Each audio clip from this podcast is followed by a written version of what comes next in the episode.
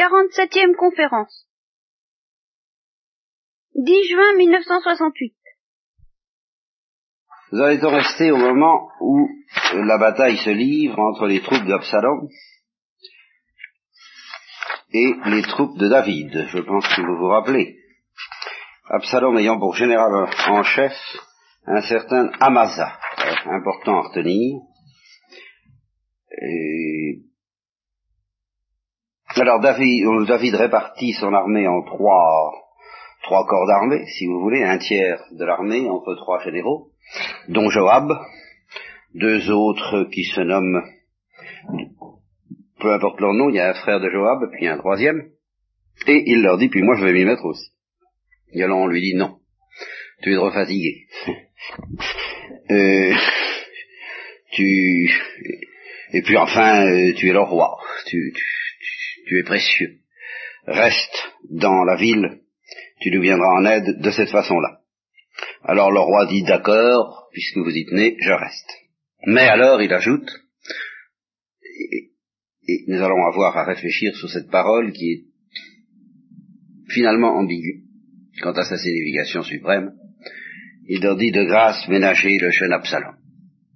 Je dis que c'est une parole ambiguë parce que d'un côté elle montre l'extraordinaire euh, bonté de David dont nous avons vu des exemples à plusieurs reprises envers Saül, envers euh, Absalom déjà. Euh, le, fait qu'on le combatte, il a cette particularité étrange, David, euh, et, qui le rapproche du Christ déjà. Le fait qu'on le combatte, qu'on cherche à le tuer, n'influe pas sur ses sentiments ce qui influe sur ses sentiments, c'est qu'on soit un Philistin, a un incirconcis. Alors là, euh, euh, rappelez-vous ça, son, indignation du fait qu'on laisse Goliath impressionner et intimider les, Israélites. C'est incirconcis, alors là, il y va carrément. Mais le fait qu'on l'attaque lui, si par ailleurs il a des sentiments de piété ou d'amour envers la personne qui veut sa mort, ça ne change rien. Ça, n'arrive pas à changer son cœur. Alors c'est très beau, et nous avons vu à quel point ça lui a permis euh, de poser des actes admirables. C'est une disposition naturelle, une disposition naturelle qui est favorable à la, à la vie morale et à la grâce dans certains cas, qui peut lui être défavorable dans d'autres cas. Et c'est le cas ici. Parce que Absalom représente quand même un danger pour le peuple d'Israël il y a tout de même un aveuglement du cœur, un aveuglement du cœur, non pas en sens de l'endurcissement, mais de l'attendrissement excessif, n'est-ce pas? C'est le jeune Absalom, c'est le petit. Et alors il peut faire des ignominies, il peut être dangereux et pervers, et, il n'hésitera pas, comme euh, Joab le lui reprochera, en, en ça va sacrifier des gens très bien à son amour pour Absalom ne se rendant pas compte qu'Absalom est un danger, eh bien, euh, il laissera, faut pas y toucher, etc. Euh, euh, Absalom le tuera infailliblement un jour ou l'autre. Il va, il va flanquer toute, la, la, la, la, la, mélasse, enfin, hein, dans Israël, dans, dans, le peuple. Si on le laisse faire, ben, ça fait rien. Le petit Absalom, faut pas y toucher. Vous voyez c'est discutable cette mansuétude. En tout cas, tout le peuple entend que le roi dit bien attention, n'y touchez pas, cette petite... Bon. Alors, grosse bataille, vingt mille hommes périssent, et Absalom se trouve en présence des serviteurs de David, qui courent après lui, en particulier Joab, parce que Joab, je ne sais pas si vous avez remarqué, mais alors là, euh, les recommandations de mansuétude de David ne sont pas toujours efficaces. Alors lui, vraiment, euh, et les ennemis du roi, les ennemis de la nation, euh, et même tout simplement ceux contre lesquels il a une dent, encore une disposition naturelle qui dans certains cas peut être bonne, et ça va être le cas maintenant, mais dans d'autres cas terrible, alors lui, euh, c'est un tout autre genre, quoi. Alors, Absalom se trouve en présence de Joab et des serviteurs de David, et il se taille à toute vitesse, mais vous savez qu'Absalom est une très belle chevelure, qui pesait 3 kilos, c'est extrêmement... Euh, mais une tête empanachée n'est pas un petit embarras, comme disait La Fontaine, n'est-ce pas, de ce temps-là, et... Euh, le résultat, c'est que cette chevelure admirable et splendide se prend, au moment de la course, ça, ça, on, voit très bien le tableau, dans un terrain probablement les, branches d'un térébinthe sont pas très hautes, je suppose. En tous les cas, la chevelure s'y prend, euh, la mule continue, et Absalom reste suspendu entre ciel et terre sans avoir moyen de se dépêtrer. Peut-être qu'il essaie de se dépêtrer, mais une chevelure empêtrée, ça ne doit pas se dépêtrer comme ça, surtout dans une position pareille. Alors, un homme le voit dans cette position et va tout de suite trouver Joab en lui disant J'ai vu Absalom suspendu à un térébinthe. Eh bien alors, pourquoi tu l'as pas tué lui dit Joab. Car si tu l'avais tué, moi je t'aurais donné tout de suite euh, un bon chiche, dix cycles d'argent et une ceinture. Alors l'homme lui dit, tu pourrais me donner dix fois plus, mille cycles d'argent, c'est le fils du roi, et le roi nous a donné l'ordre de ne pas y toucher, je n'y toucherai pas. Et rappelles-toi, il a bien dit, garde-moi le jeune Absalom. Et alors, tu comprends, si j'avais désobéi, que j'avais perfidement attenté à sa vie, euh, le roi l'aurait su. Hein, moi, ça, euh, je me méfie. Et toi-même, eh ben, tu m'aurais laissé tomber. Alors, ah, Joab lui dit assez comme ça, euh, assez causé, t'occupe, puisque tu veux pas le faire, je vais le faire, moi. Et il y va, il prend trois traits et il les enfonce dans le cœur d'Absalom. Et alors, il faut croire qu'en effet c'est un acte politique nécessaire, parce que David, qui avait l'habitude de se mettre très en colère contre ceux qui lui désobéissaient dans ces cas-là, n'insistera pas, il s'inclinera devant Joab, tout en pleurant, comme nous allons le voir. Malgré les trois traits en question, il vivait encore euh, au milieu du térébinthe, alors dix jeunes écuyers l'achèvent, bon, Joab sonne de la trompette, on prend Absalom, on le jette dans une grande fosse au milieu de la forêt, on dresse sur lui un très grand monceau de pierre, tout Israël, car c'était surtout des Israélites qui combattaient avec Absalom, s'enfuit dans sa tente, et euh, un certain euh, Akimaas va trouver euh, Joab et lui dit laisse-moi courir pour annoncer au roi la bonne nouvelle que Dieu a fait justice et qu'il est délivré de la main de ses ennemis. Alors Joab, qui connaît quand même la question, et le roi lui dit non, ça aujourd'hui tu serais pas du tout, euh, non, c'est pas du, pas du tout la bonne nouvelle. Ne te fais pas d'illusions. Une autre fois, hein, tu apporteras la bonne nouvelle. Mais aujourd'hui, je te conseille de ne pas la porter parce que le fils du roi est mort. Et alors il demande, il va chercher un couchite, c'est-à-dire un étranger, un non-juif, et il lui dit, va et annonce au roi euh, ce que tu as vu. Toi, tu euh, vaut mieux que ce soit toi qui y aille, c'est plus bruyant. Alors le couchite se prosterne devant Joab et il se met à courir. Mais le dénommé Akimaas, il tient absolument à annoncer sa petite nouvelle et il lui dit, je vais, laisse-moi, laisse-moi courir après lui, je veux annoncer avant. Mais tu n'auras pas de récompense, mon fils, lui dit Joab. Ben ça fait rien, euh, j'y vais, j'y cours. Bon, ben, si. Alors, il euh, dépasse, le jeune Akimas dépasse le couchite. David était assis entre les deux portes. la, sentinelle informe le roi qu'il y a un homme qui court, et le roi dit, s'il est tout seul, c'est qu'il a une bonne nouvelle à dire. Et puis, la sentinelle lui dit, il y en a un autre qui est derrière, tout seul également. Le roi dit, ah ben c'est encore une autre bonne nouvelle. Akimas salue, il se prosterne, il dit béni soit Yahvé ton Dieu, qui a livré les hommes qui levaient la main contre mon Seigneur le roi. Euh, voilà, je, précision. Et alors tout de suite, ça, euh, le roi qui, bah, tout de même rassuré, je suppose, de savoir qu'il a gagné la bataille, malgré tout, sa première question, tout va-t-il bien pour le jeune Absalom, le petit Absalom? Eh bien, qui va se répondre, il y avait un grand tumulte vers là au moment où Joab euh, envoyait le serviteur du roi, et moi, ton serviteur, je ne sais pas trop ce que c'était, quoi.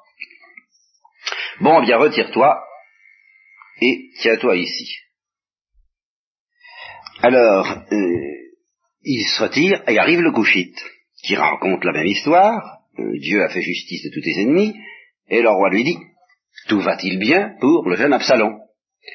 Alors le coucher, tu vas carrément lui dire ah, ah, que tous les ennemis de mon seigneur le roi soient comme ce jeune homme, ah, ah, et, et tous ceux qui s'élèvent contre le roi mon maître, la même chose qu'à lui.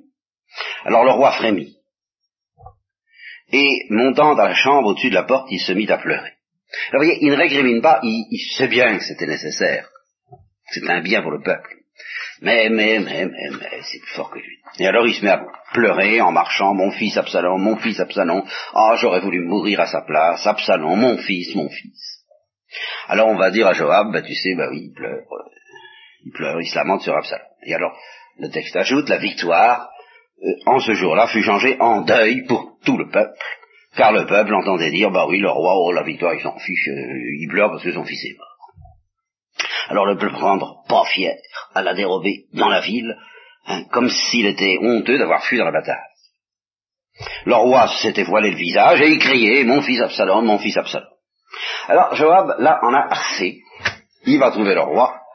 Et il dit, écoute, ça commence à faire. Hein tu couvres aujourd'hui de honte la face de tous tes serviteurs qui ont sauvé en ce jour ta vie, et la vie de tes fils et de tes filles, et la vie de tes femmes et de tes concubines.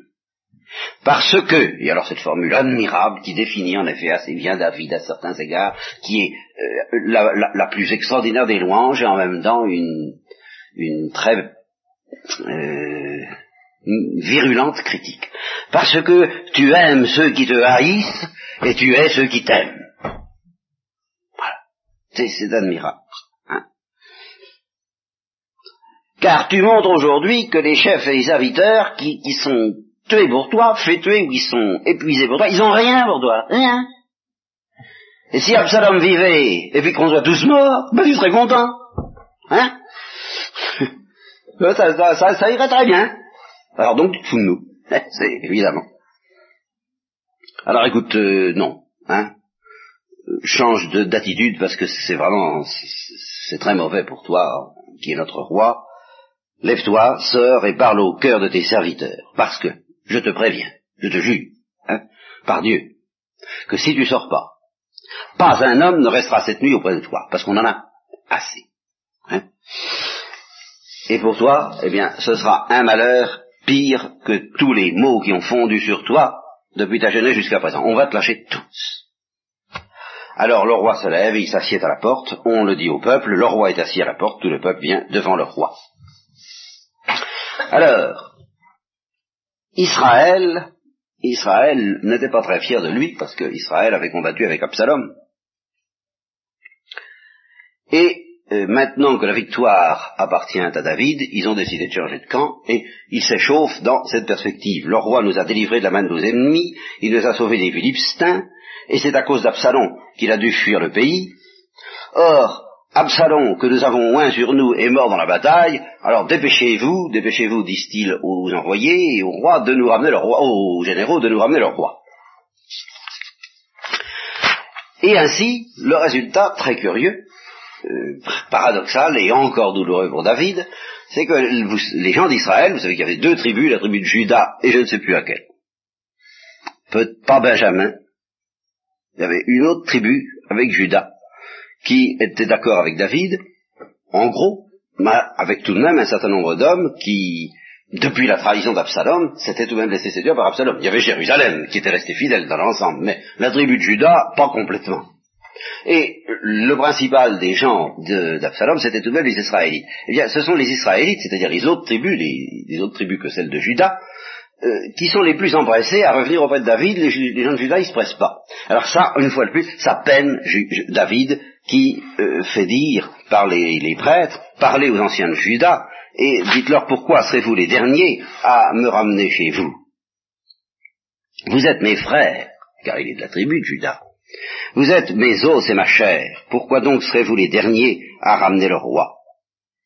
Et vous direz à Amasa, c'est-à-dire le général d'Absalom, N'es-tu pas mes os et ma chair vous voyez, alors ça, ça va être l'amnistie générale avec David. Mais alors vraiment pour l'amnistie, il ne craint personne. Vous voyez, vous, allez voir, il, ne supporte plus de, faire du, mal à une mouche, sauf si ce sont des Philistins et des incirconcis, bien entendu. Alors il s'attache ainsi le cœur de tous les hommes de Juda comme un seul homme. L'expression est dans le texte, comme un seul homme. Et ils envoyèrent dire au roi, reviens, toi et tes serviteurs. Et même Semeil, je ne sais pas si vous vous rappelez de Semeil, euh, celui qui avait lancé des pierres et insulté David au moment où il a monté son, son fait son chemin de croix, on peut le dire, en sortant de Jérusalem et en traversant le Cédron, euh, Semeil se dépêche de descendre avec les hommes de Juda à la rencontre de David. Avec lui, il y a mille hommes de Benjamin, voyez, la tribu, euh, la tribu qui va, je crois, euh, je crois, hein, je, je, n'anticipe pas sur le deuxième livre des rois, enfin, dans, dans le schisme, il y aura deux tribus d'un côté, dont celle de Juda, je crois que c'est celle de Benjamin qui sera avec elle, et puis les dix autres. Et donc il amène avec lui mille hommes de Benjamin, Siba, serviteur de la maison de Saül, quinze fils, vingt serviteurs, il se précipite vers le Jourdain avant le roi, il traverse le gué, il se prosterne devant lui, et il dit, euh, comment Seigneur ne m'impute point d'iniquité. Cette formule que euh, on utilisera facilement en terre chrétienne pour demander à Dieu de nous pardonner nos fautes. Car ton serviteur reconnaît que j'ai péché. Mais voici qu'aujourd'hui je viens, le premier de toute la maison de Joseph, c'est pour ça qu'il s'est dépêché en disant si je suis le premier, je pourrais pardonner plus facilement, pour descendre à la rencontre du roi mon Seigneur. Alors, bien entendu, ça fait des jaloux, tout le monde n'est pas partisan de l'amnistie, surtout il y en a quelques-uns qui se souviennent d'avoir été lapidés et qui disent à David, bien dis donc, celui-là on va pas le mettre à mort pour avoir maudit euh, loin le Christ de Yahvé. Et alors c'est là où David, nous rien à faire. Mais qu'est-ce que j'ai à faire avec vous euh, Toujours la même formule, qu'y a-t-il entre toi et moi, n'est-ce pas? Euh, Qu'est-ce que ça peut nous faire à toi et à moi? Enfin, qui, en, quoi cela euh, en, en, quoi suis-je obligé de tenir compte de ce que tu me dis? Voilà ce que ça veut dire ici. fils de Sarvia, pour que tu deviennes aujourd'hui mes adversaires. Est-ce qu'aujourd'hui un homme sera mis à mort en Israël? Voyez, voilà, l'amnistie générale. Moi je deviens roi aujourd'hui en Israël, ça suffit. Et il dit à Semeil, l'ancien lapidateur ou lapidaire, euh, tu ne mourras pas. Et le roi le lui jura. Puis alors il y a aussi Mephibosheth, Mephibosheth, le fils de Jonathan, qui avait été calomnié auprès de David, à qui on avait dit, euh, bah, il veut pas venir, ou je sais pas quoi, il veut prendre les biens. Alors il justifie, dit, on m'a calomnié, euh, et c'est un certain Siba je crois, son, son serviteur qui l'a calomnié. Alors, là encore, c'est admirable, David lui dit, bon, ben ça va bien, mais oui, je te pardonne, maintenant, on va quand même laisser la moitié des terres à si bas, hein, pas d'histoire, hein, soyons gentils. Alors, euh, Monsieur Bossette dit, moi ça m'est égal pourvu que je sois avec toi. Oui, tous ces gens-là, vraiment, euh, sont édifiants, il n'y a pas de doute. Alors, il y a un autre, un vieux, qui avait été très... Euh, qui avait été très très bon pour le roi qui lui avait donné des provisions pendant son séjour à Mahanaïm, n'est-ce pas, où c'était pas très drôle, comme vous vous rappeler, où il était en exil et menacé par Absalom. Et alors ce vieux, le roi lui dit, bah viens chez moi, viens chez moi, je vais te récompenser, je vais te donner, tu as tort la belle vie, quoi. Hein, tu, tu, as été bon pour moi. Et alors il est tellement vieux qu'il est à 80 ans, il lui dit, écoute, non, maintenant je pourrais plus profiter de la bonne vie. Est-ce que je peux encore distinguer, admirer ces formules, euh, ce qui est bon de ce qui ne l'est pas hein? Euh, Est-ce que je peux savourer ce qu'il mange? Ton serviteur peut-il savourer ce qu'il mange et ce qu'il boit? Puis-je encore entendre la voix des chanteurs et des chanteuses? Et pourquoi serais-je à charge à monseigneur le roi? J'ai quelqu'un ici que j'aime beaucoup, prends-le à ma place et comble-le bien, d'accord, lui dit David, il l'embrasse et il passe Galgala, le roi passe à Galgala, et euh, Kamaham, c'est-à-dire le remplaçant de ce vieillard euh, bienfaisant, vient avec lui. Alors tout le peuple de Juda escorte le roi et la moitié du peuple d'Israël. Et alors à ce moment-là, première dispute, premier germe du schisme entre Israël et Juda, c'est-à-dire toutes les tribus autres que Juda, sauf peut-être une, je vous le répète, nous verrons ça, euh, ils commencent à se disputer à savoir qui c'est qu'a été le plus gentil ou le plus ennemi de David. Euh, les, hommes d'Israël euh, se plaignent parce que les hommes de Juda passent les premiers pour faire passer le Jourdain au roi, en disant, ben, vous passez les premiers, mais vous êtes revenus les derniers. Et les hommes de Juda répondent, c'est notre parent, il est à nous. Ah, tout de même. Hein Alors, les gens d'Israël répondent, nous, nous avons dix parts sur le roi, oui, parce que nous représentons dix tribus, vous voyez, c'est déjà les dix tribus. Hein. Donc, nous avons plus de droits que toi sur David. Alors, je fais regarder si en note on indique, ah ben c'est ça. Ils forment dix tribus, la tribu de Lévi étant à part, évidemment, et la tribu de Siméon se fond avec Judas. Donc c'est pas Benjamin, c'est Siméon. Alors les gens de Judas répondent avec beaucoup de dureté. Alors, euh, commencement du schisme, un homme de Bélial, c'est-à-dire quelqu'un qui n'est pas bien du tout, un, fils de Bocherie, un benjaminite, encore un, sonne de la trompette et dit, bon, eh ben, puisque c'est comme ça, nous n'avons aucune part, nous n'avons rien à faire avec David. Pas d'héritage avec le fils d'Isaïe, vous voyez, nous sommes des gens, nous descendons de Saül. Vous voyez que le schisme, à certains égards, il, il date en toute première ligne, au fond, de la, euh, de la perte du trône par Saül. Il y, aura toujours un certain nombre de gens pour dire nous, nous sommes des euh, sujets de Saül. Vous voyez, le fait que Saül et certains gens n'aient pas accepté cette translation du trône. Donc c'est le péché de Saül qui est la toute première origine du schisme d'Israël. Il faut y faire attention parce que cette histoire du schisme, c'est vraiment la lézarde dans l'édifice qui ne va plus, qui va s'agrandir de plus en plus au fur et à mesure que nous étudierons cette histoire.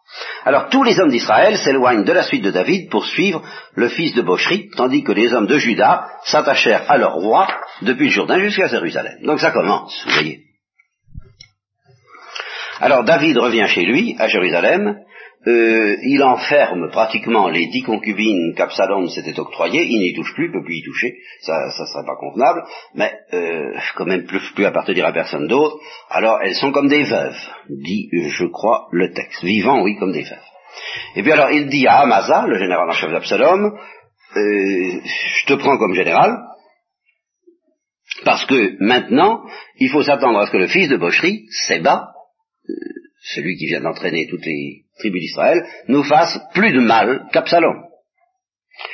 Alors il faut les poursuivre. Et la bataille, donc, continue, ou plutôt la grande bataille du schisme commence.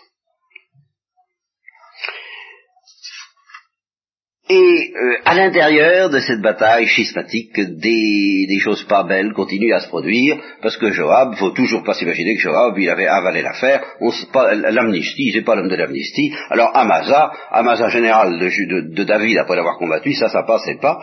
Alors euh, Joab se contente de s'avancer avec Amasa, en portant une, sur sa tunique une ceinture à laquelle était attachée une épée qui pendait à ses reins dans son fourreau. Alors il la laisse tomber et euh, il euh, dit à Abasa, te portes-tu bien mon frère? Et il se penche vers lui pour lui embrasser la barbe, ça se faisait. Bon. Mm. Et en même temps, il se baisse pour ramasser l'épée et l'autre ne prend pas trop garde à l'épée que Joab est en train de ramasser, ça devait être un coup de judo ou de karaté. Donc, il prend l'épée et hop, il trucide Amasa.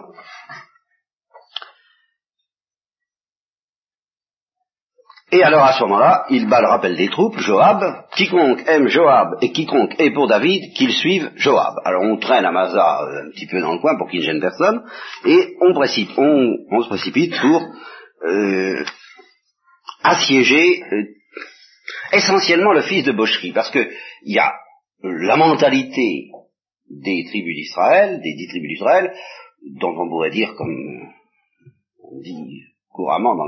Pas de mentalité, quoi, enfin, mauvaise mentalité, mais enfin, c'est pas encore trop grave. Mais, comme, comme toujours, comme souvent, comme nous avons pu remarquer, il y a de ces mentalités qui peuvent euh, durer comme ça à l'état euh, pas très beau pendant des, des, années, tant que ne vient pas un fils de Bélial pour cristalliser tout ça et, ce sont ceux-là, les gens maléfiques. Il suffit pas de quelqu'un maléfique pour créer le mal, mais il suffit de quelqu'un de, maléfique pour cristalliser le mal qui rôde, si je peux dire. Et c'est ce que David a très bien compris, c'est qu'avec ce fils de Bocherie, il était intelligent et il était pervers. Et c'est surtout à celui-là qu'on en voulait, et Joab avait très bien compris, il avait l'esprit politique, c'est celui-là à qui euh, il s'agit de livrer la bataille, avant tout, pas tellement aux tribus d'Israël, si on pouvait faire la paix, ça vaudrait mieux. Alors, il fonce après lui, et ce monsieur se réfugie dans une ville qui s'appelle Abet Bet Maasha. Et tous les bocherites se rassemblèrent et se mirent à sa suite. Alors on fait le siège de la ville, on élève, enfin, ici connaissait pour faire un siège, Joab connaissait la question. Or, il se trouve que dans cette ville, il y avait une femme très prudente et très sage, qui se met à crier du haut des remparts, écoutez, écoutez, écoutez, dites à Joab que je veux lui parler. Alors il s'approche, et lui dit, tu es Joab? Oui. Eh bien, écoute-moi bien. Autrefois, euh, tant que tu ne venais pas là, euh, cette ville était considérée comme tellement sage que quand il y avait une difficulté, on avait coutume de dire allons demander conseil à la ville, et ça s'arrangeait toujours. Je suis une des villes, alors elle dit, elle dit je, parce qu'elle la représente, parce qu'elle est la sagesse même de cette ville incarnée en elle, si j'ose dire, je suis une des villes paisibles et fidèles en Israël. Pourquoi veux-tu anéantir l'héritage de Dieu? Mais euh, pas du tout, pas du tout, dit Joab, bonjour, je n'ai absolument rien contre l'héritage de Dieu, très bonne ville, très bonne ville, mais je ne veux ni anéantir ni ruiner, mais il y a un homme de la montagne d'Éphraïm, un certain Séba, fils de Bocherie, qui s'est insurgé contre David, celui-là, alors là, euh, livre-le-moi et ça suffira. La femme dit à Joab, t'occupe, on va t'envoyer sa tête par-dessus le mur. Et c'est ce qui a lieu, en très peu de temps, on coupe la tête de, du dénommé euh, Séba, alors, euh, Joab fait sonner de la trompette et tout le monde rentre gentiment. Suivent quelques détails. Il y a une famine au temps de David pendant trois années consécutives. Et David se demande ce que ça veut dire. Alors il consulte et Dieu lui dit que Saül a mal agi avec les Gabaonites. Alors les Gabaonites, vous vous rappelez certainement pas, euh, ce sont ces gens qui, au moment de la conquête de Josué, ont failli être exterminés et qui ont trouvé un truc. Ce sont ceux-là qui se sont présentés harassés, comme venant d'un long voyage, pour demander la paix. Alors Josué a cru qu'ils habitaient à des centaines de kilomètres de là. Euh, il leur a dit d'accord, d'accord, euh, mais alors euh, vous luttez pas contre nous. Puis il apprend qu'ils habitaient à trois kilomètres. Alors il leur dit ça va pas, on peut plus, on a fait le serment, on peut plus vous tuer, vous allez être nos esclaves. Alors ils avaient un statut spécial euh, vous savez, c'est comme les condamnations à la prison. Au, bout d'un certain nombre d'années, ça s'arrange, quoi. Alors, je, suppose qu'un certain nombre d'entre eux avaient dû être affranchis. Mais alors, dans son zèle, c'est toujours la même chose. Saül, c'est vraiment l'excès de zèle. Hein. c'est vraiment celui qui pêche par excès de zèle. Alors, dans son zèle, Saül avait persécuté les Gabaonites qui avaient dû se réfugier je sais plus où. L'endroit est indiqué, mais ça ne signifie rien pour nous. Alors, euh, David comprend qu'il faut qu'il répare, il va trouver les Gabaonites et dit qu'est-ce qu'il faut que je fasse pour vous? Alors les Gabaonites disent écoute, euh, on te demande pas, de question d'argent et pas une question d'or, c'est simplement le, le, le, gars Saül, hein, eh bien celui-là on le porte pas dans notre cœur. Hein. Alors comme évidemment euh, tel père tel fils, les, les pères mangeront des raisins et les dents des fils sont agacés, dans ce temps-là ça se tenait, il est mort. D'accord, c'est une affaire entendue, on ne peut plus rien contre lui. Mais alors il nous faut sept filles ou fils euh, de Saül.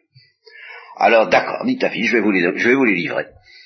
Alors il épargne Mephibosheth, parce que c'était le fils de Jonathan, parce que, etc., quoi, il avait une affection spéciale pour lui, et il lui avait fait des promesses spéciales, mais il en trouve sept autres, que c'est pas la peine de vous nommer, que les Gabaonites pendent sur la montagne devant Dieu.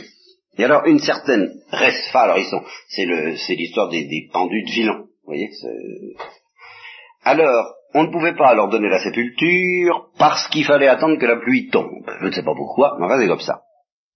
Ah, c'est ça. Il fallait que Dieu témoigne qu'il avait agréé l'exécution comme euh, sacrifice d'apaisement. Alors, la manière dont Dieu témoignait, c'est en envoyant de la pluie, parce que c'était la famine. Faut pas oublier ça. Alors, famine, pluie, tout ça, ça se tient. Tant qu'il n'y avait pas de pluie, il y avait la famine. Alors, tant qu'il n'aurait pas plu, c'est que Dieu n'avait pas accepté. Alors, il fallait attendre qu'il pleuve. Or, les premières pluies tombaient en général vers la mi-octobre, et je crois que ça se passait en juillet ou juste comme ça. Hein. Alors, euh, pour la sépulture, pouvait repasser. Et alors, une certaine fille de Saül, ou petite fille de Saül, une certaine Resfa, euh, prend un sac et l'étend pour elle sur le rocher depuis le commencement de la moisson jusqu'à ce que la pluie se répande. Elle empêcha les oiseaux du ciel de s'approcher des cadavres pendant le jour et les bêtes des champs pendant la nuit, de façon à pouvoir leur donner la sépulture. Ce thème de la piété euh, sépulturante, si j'ose dire, qui sera euh, tellement essentiel dans l'histoire de Tobie. Alors, on apprend à David ce qu'elle a fait, et David est toujours est, extrêmement touché. Il va chercher les ossements de Saül, les ossements de Jonathan, et il fait il fait les choses très bien. Euh, pour, par amour pour, Saül quand même, quoi, voyez, et pour sa famille, et Dieu est apaisé. Alors suivent des guerres, euh, à un moment donné, euh, David euh, est, menacé, vous voyez, c'est jusqu'à la fin, hein, il, est menacé de mort au moment d'une guerre, il est menacé de, périr parce qu'il est fatigué, parce qu'il n'en peut plus, et un serviteur, Abisai, vient à son secours, frappe le Philistin et le tue. Euh, une autre bataille avec un certain homme qui avait six doigts aux mains et six doigts aux pieds, en tout 24, n'est-ce pas, dit le texte, il calcule à peu près bien, qui a insulté Israël, mais il est tué par un fils de, par un frère de, fils d'un frère de David, un neveu, etc. Et là, euh, David chante un long cantique, très long, euh, dont je vous fais grâce, mais que vous vous endormiriez infailliblement, mais vous pourriez aller le voir. C'est le chapitre, euh, vous le trouverez dans le chapitre 22 du deuxième livre de Samuel. Suivent les noms des héros, des, des creux de, la table ronde de David, il y en avait 30. Je vous en fais grâce également. Et alors, on a bien l'impression que c'est la fin. Et la fin des épreuves, et la fin des conflits, et la fin des tentations. Et bien non, il va encore trouver le moyen de faire une dernière faute le pauvre David. Une dernière faute, il est pourtant vieux. Bah, c'est peut-être le propre de la vieillesse. J'en sais rien. Envie de... Ah, c'est très difficile de définir à quoi ça correspond. Envie de... C'est pas l'envie de posséder, il possédait, il a, il mais l'envie de contempler ce qu'on possède. Alors, euh, Dieu avait pourtant dit ne faites pas de recensement. Ah, mais enfin tout de même, euh, c'était le roi, sans royaume, enfin. Combien est-ce que j'ai de sujets? Alors le recensement. Alors il ordonne de faire un recensement et en oubliant complètement que Dieu avait interdit euh, cette affaire-là, probablement parce que c'était très dangereux au point de vue de la pureté du cœur et de l'humilité de l'esprit de pauvreté. Je suppose, parce que c'est pas précisé. Alors on fait le recensement, je vous donne pas le chiffre, euh, euh, et d'une manière générale, nous le verrons encore plus fortement à propos du livre suivant, on ne peut pas faire confiance aux chiffres qui sont donnés. Saint Jérôme euh, lui-même déclare que c'est la bouteille à l'encre, que c'est pas la peine d'essayer de savoir euh, ce que signifient les chiffres indiqués euh, dans tous ces livres-là, qui par ailleurs sont pourtant très historiques. En ce qui concerne les chiffres, alors là, il y, a y a, plusieurs explications invoquées pour expliquer qu'ils aient été altérés, soit une mauvaise transcription, ça peut arriver facilement, soit une intention quelconque du copiste, enfin, ce sont des chiffres qui ne veulent pas dire grand-chose. Alors, sitôt qu'il a fait ce dénombrement, qu'il remplit de satisfaction, David sentit battre son cœur. Ça, c'est tout de suite. ça, je vous dis que ça, ça va vite avec lui. Euh, sentit battre son cœur après qu'il eut dénombré le peuple. Et il dit à Dieu, bah oui, je, j'ai commis un grand péché en faisant ça. Ah. Alors maintenant, euh, ôte, Dieu, oh Yahvé, ôte, je t'en prie, l'iniquité de ton serviteur, car j'ai agi comme un fou. Je suis la Alors, toujours les prophètes qui vont prendre une importance bien plus grande. Alors la province décisive va commencer bientôt, enfin l'année prochaine. Euh, c'est plus le prophète Nathan, c'est le prophète Gad qui est envoyé par Dieu pour répondre à David et qui lui dit bon ben écoute euh, voilà faut je te donne le choix entre trois châtiments trois ans trois mois trois jours Trois ans, ce sera une famine. Trois mois sont des ennemis qui poursuivront, et trois jours, ce sera la peste. Alors, la réponse de David est admirable. Choisis, n'est-ce pas? Il dit, bah, tant qu'à subir un fléau, je veux que ce soit un fléau qui vienne purement de la main de Dieu. Alors, choisis la peste. Oui. C'est pas parce que c'est plus court.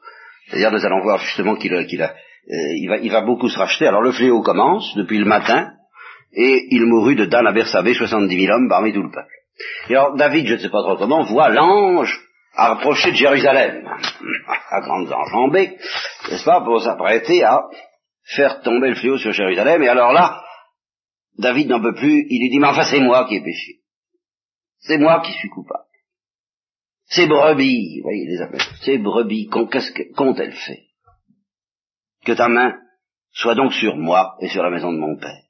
Alors, suivant l'éternelle formule, Yahvé se repentit du mal qu'il voulait faire, et il dit à l'ange qui faisait périr le peuple, assez, retire maintenant ta main. C'était peut-être un démon, hein, notez en passant.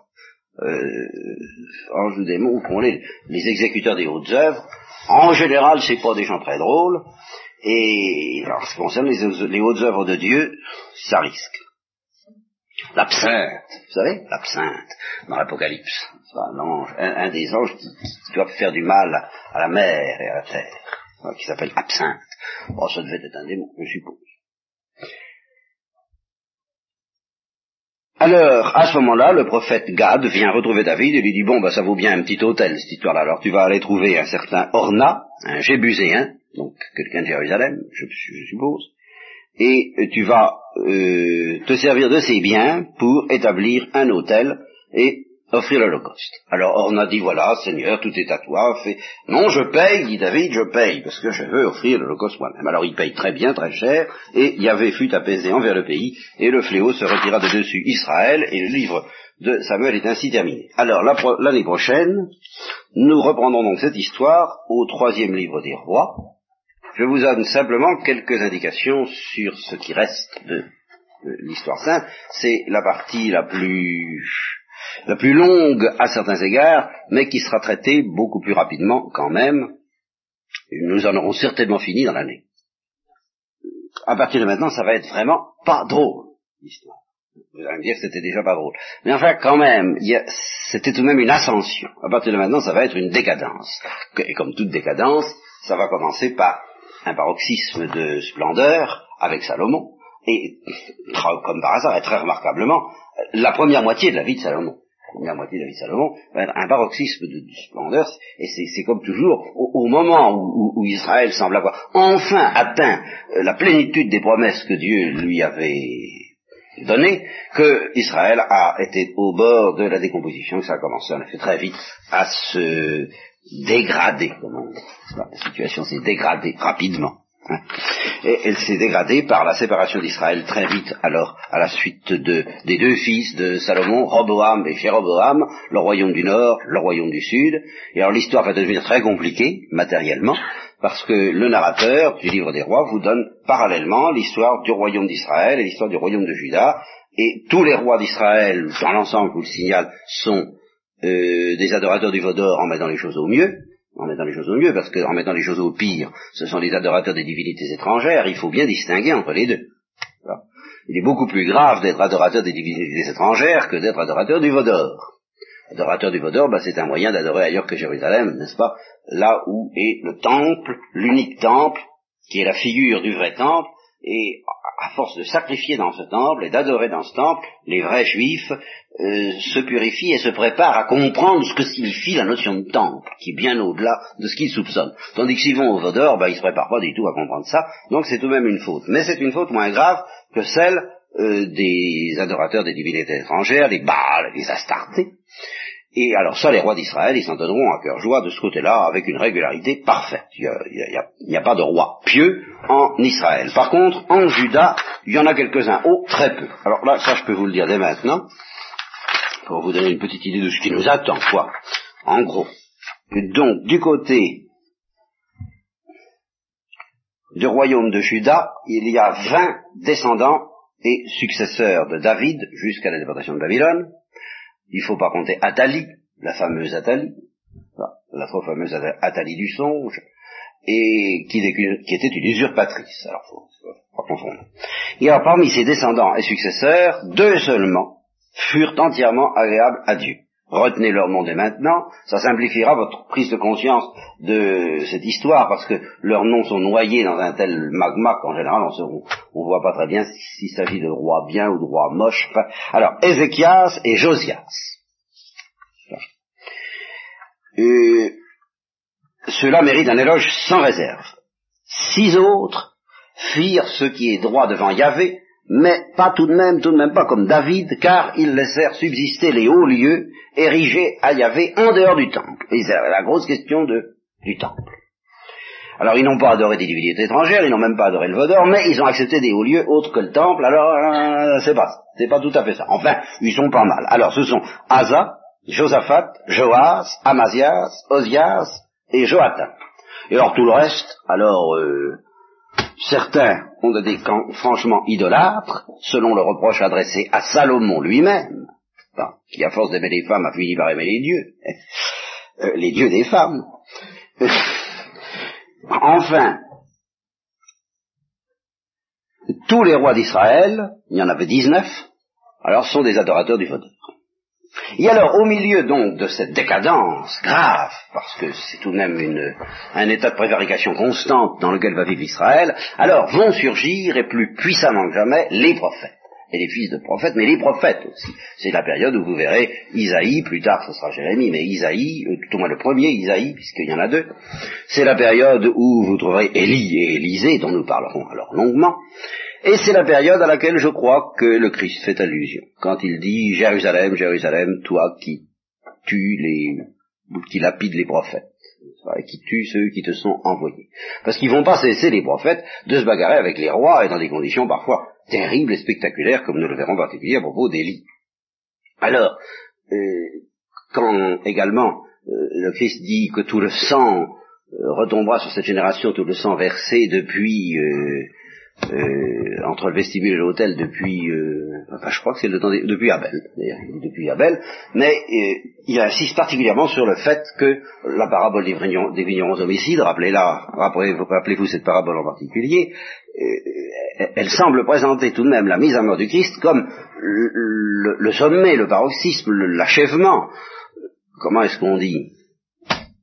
Quand quelqu'un fait le bouquet, hein, ça c'est le bouquet, c'est le, d'une longue série d'horreurs. Voyez, c'est le point final et le bouquet à la fois d'une longue série d'abominations qui consiste à tuer systématiquement ou à se débarrasser systématiquement ou à persécuter systématiquement tous ceux que Dieu envoie les uns après les autres. C'est la parabole des vignerons et c'est cette parabole qui commencera eh bien, l'année prochaine avec euh, donc le troisième livre des rois ou le premier selon qu'on compte les premiers livres que nous venons de lire comme étant déjà des livres des rois comme étant les livres de Samuel.